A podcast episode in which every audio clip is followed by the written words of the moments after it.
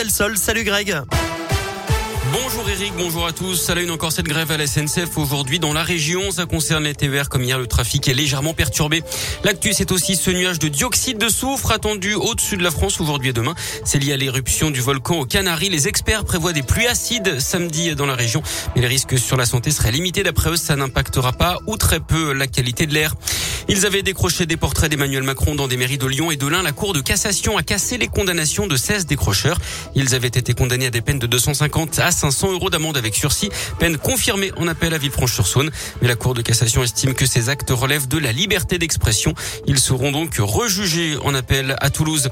Pas de supporters lyonnais pour le prochain derby à Geoffroy-Guichard. Le match a lieu dimanche 3 octobre. La préfecture de la Loire estime que cette rencontre présente des risques majeurs à l'ordre public. Le foot justement sur le terrain avec la huitième journée de Ligue 1. Saint-Etienne accueille Nice demain à 17h. Lyon recevra Lorient à 21h. Dimanche, Clermont tentera de se relever de sa très lourde défaite contre Rennes en affrontant Monaco au Montpied à 17h. Et puis en rugby, un choc entre Toulouse et Clermont. Ce sera dimanche à 21h05. La météo, on l'a évoqué dans ce journal. Ce sera encore très agréable aujourd'hui avec beaucoup de soleil. Il fera 13 degrés ce matin, 24 cet après-midi. Pour ce week-end, des orages sur le Puy-de-Dôme, la Loire, l'Allier et la Haute-Loire demain avec ces fameuses pluies acides. Ça restera sec dans le Rhône et dans l'Ain. Pour dimanche, averse orageuse pour tous le matin. La pluie qui menacera également tout l'après-midi avec tout de même quelques petites éclaircies à prévoir ou en tout cas à espérer.